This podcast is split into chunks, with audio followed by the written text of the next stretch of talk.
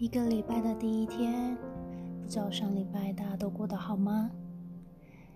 虽然上礼拜我们有点偷懒，总共才读了两章，希望这礼拜开始我们可以多读一点。那今天就让我们继续来读蒋勋《云淡风轻》的第三章《芒花与蒹葭不遥远的歌声》。童年住在台北近郊大龙峒，附近房舍外是大片田野水塘，可以一眼看到不远淡水河、基隆河的交汇处，甚至再远一点的观音山。一到秋天，河岸沙洲连到山冈峰岭，苍苍茫茫，起起伏伏，一片白花花的芒草风中翻飞，一直相连到天边。麻花大概是我最早迷恋的家乡风景之一吧。那是在陈映真小说里常出现的风景，也是侯孝贤电影里常出现的风景。风景被叙述、被描绘、被咏叹，成为许多人美学上的共同记忆。童年时听到的却不是麻花，大人长辈们看着白茫茫一片的麻花时，常常若有所思。的说着，芦苇开花了。久而久之，习以为常。很长的一段时间，我也跟着称呼芒花为芦苇。长大以后，被朋友纠正，那不是芦苇，那是芒花，并且告诉我，芦苇在南方的岛屿是不容易见到的。台湾民间常说“见芒花”，也唱成了通俗流行的歌曲。肩芒好像是一种极贱极卑微的植物，不用人照顾，耐风耐旱耐寒。一到秋天，荒野山头、干涸的河床、废弃的社区、无人烟的墓地，到处都飘飞怒生着白苍苍的尖芒。台湾民间人们好像并不喜欢尖芒花，觉得它轻贱又荒凉。总是被一些遗弃或低贱的联想所包覆着，废墟、苍凉、无主飘零。邓宇贤作曲的《剑芒花》也一样是这样哀伤悲情的曲调，但我却特别喜爱台湾秋天苍茫一片开满剑芒花的风景，觉得那是不同于春天的另一种繁华缤纷，繁华却沉静。缤纷而又不喧哗炫耀。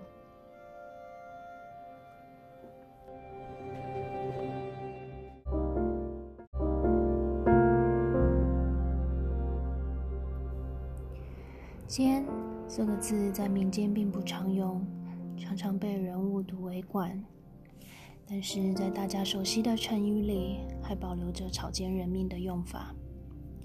尖草是这么低卑的生命。长久以来，民间用它做扫帚，穷人用它遮蔽风雨，或者饥荒没有东西吃的时候，靠啃食尖草根来果腹充饥。尖草这么卑微轻贱的存在，这么没有价值，这么容易被轻忽丢弃，像是路边倒下去难看到没有人理会的饿殍，总是跟尘土垃圾混在一起。随他人摆弄践踏丢弃。如果一个政权，如果一个主观的人，如果一个有权力的人，把人民的生命当成尖草一样随意践踏蹂躏，这就是“草菅人命”这个成语最初的记忆吧。成语用习惯了，常常会没有感觉，但是想到最初创造这成语的人。是不是看着眼前一群一群倒下的人，像看着一根一根被斩割、践踏的尖草，心里忽然有画面的联想。尖草和人的生命就连在记忆里，成为上千年无奈又荒凉伤痛的荒谬记忆了。把人的生命当成尖草一样践踏，美丽的睫毛花开，却隐隐让人哀伤了。其实，大部分的人在口语里很少用到“尖芒”，通常还是很直接的就称呼它为芒草。避开了那个有点让人心痛的“尖”字。而芦苇在北方的文学绘画里都常出现。早在两千年前，《诗经》里的《蒹葭》讲的就是芦苇。蒹是芦苇，葭也是芦苇，是刚刚抽穗出生的芦苇。所以是白露节气的初秋，在迂曲婉转的河流中，在苍苍萋萋白茫茫一片、处处开睡的芦苇荡漾中，一叶扁舟，溯回溯游，上上下下，寻找仿佛在又仿佛不在的伊人，唱出那美丽的歌声。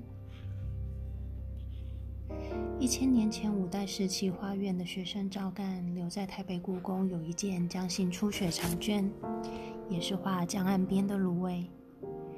他用梗硬的墨线画出挺立的茎干，卷上飞洒点点白粉，仿佛是江边初雪，也像是飞在寒凉空气里凄凄苍苍的芦苇花吧。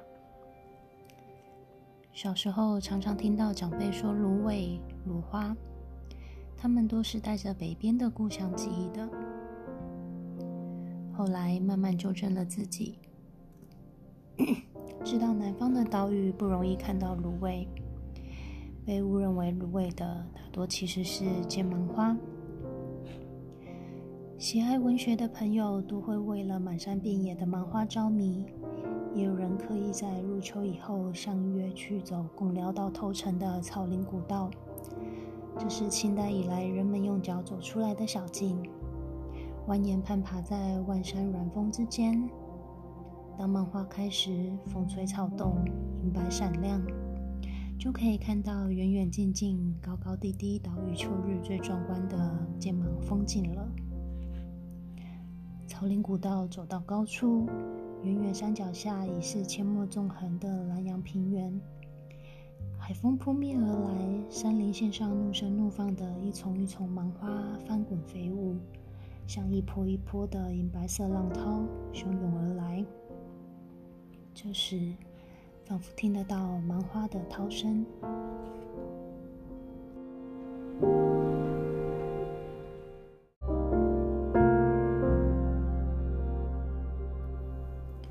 芒花在岛屿文学里很常见。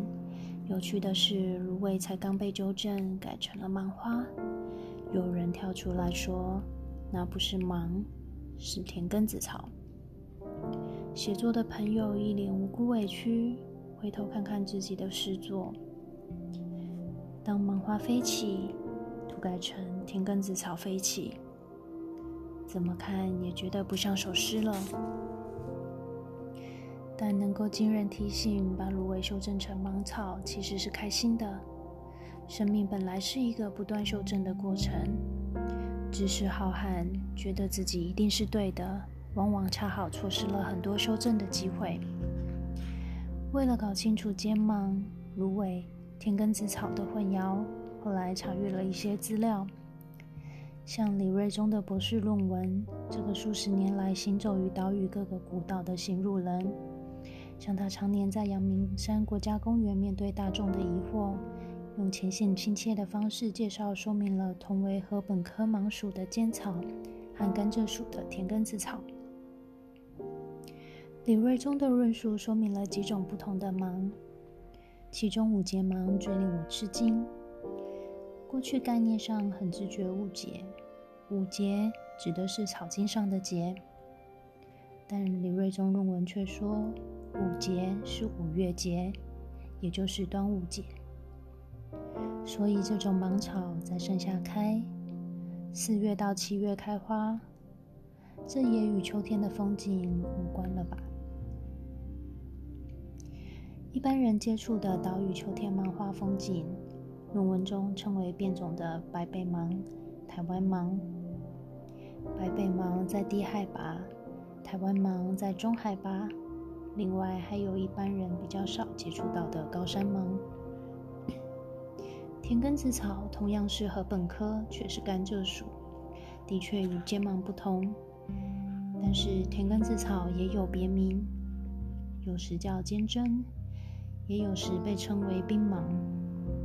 仿佛是水边河岸沙洲无边无际的繁花飞起，用了很美的“冰芒”这一个名字，我就急急忙忙的想告诉写诗的朋友，他的“芒花飞起”其实可以不用改了。所以台湾至少有四种不同的芒，各有专业归属，但的确可以归并在广义的“芒”字底下。尖、真、芒、芦、苇这些名称在长久的地方文化里显然也在混用，的确不容易辨别。俗用的方式也和绝对专业的分类有了距离。文学与科学毕竟不同。我不知道为什么尖芒花的尖、草菅人命的尖，正确读音都是尖，而这个字在闽南语、客语、粤语中的发音。都更接近“管”，子音是 “k”，好像连日文、韩文里也有这个字。训读的发音也接近“管”。其实草间人命也常常听人误读为草草管人命，民间口语只有它发展的故事，错了纠正就好。气急败坏，大肆敲锣打鼓。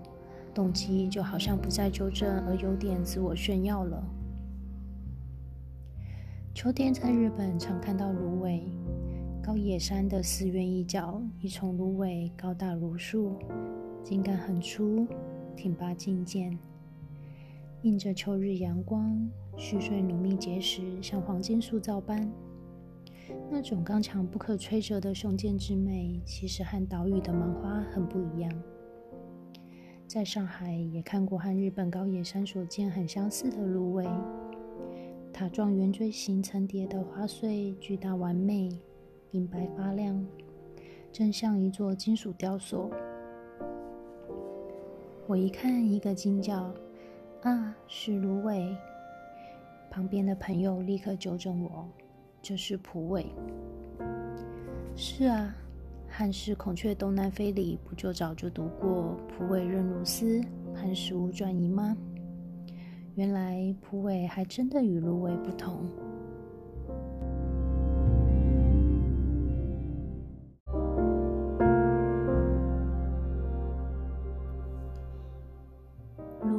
芦苇蒲竹尖芒，许多字拆成单字再去组合，像如竹。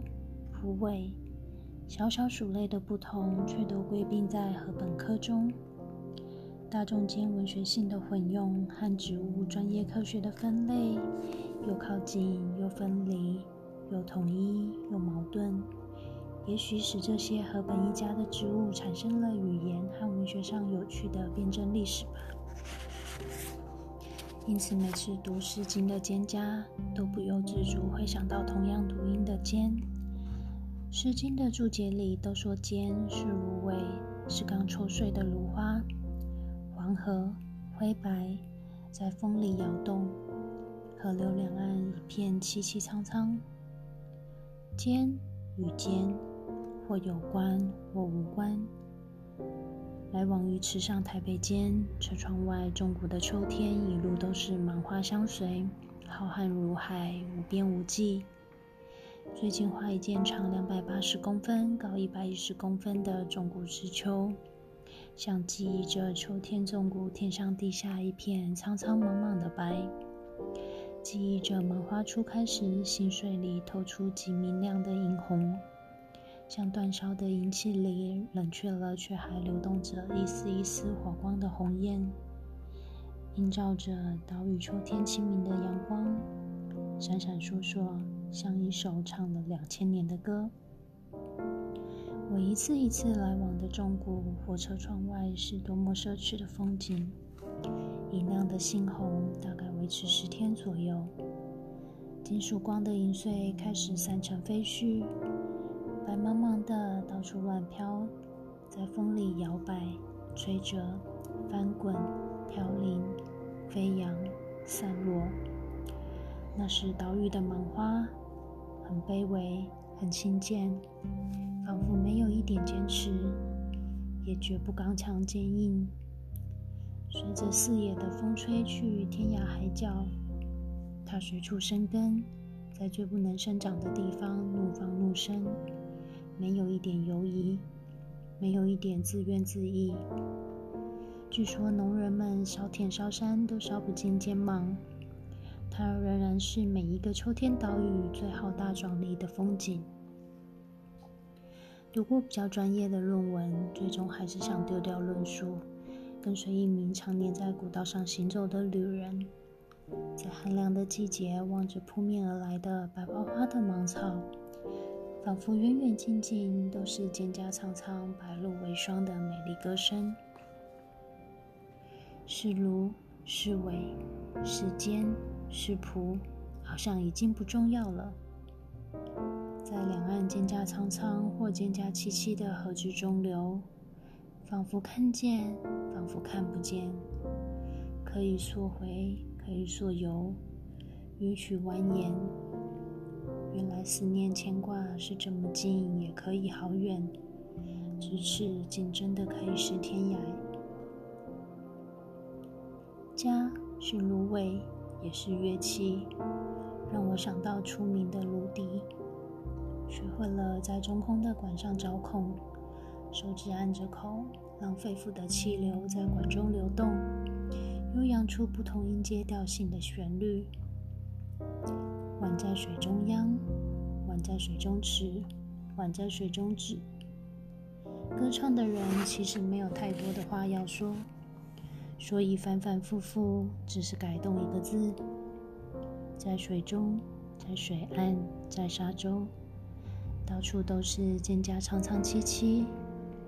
摇桌的人重复唱了三次，好可惜，我们现在只能看着文字，而听不到悠扬的歌声了。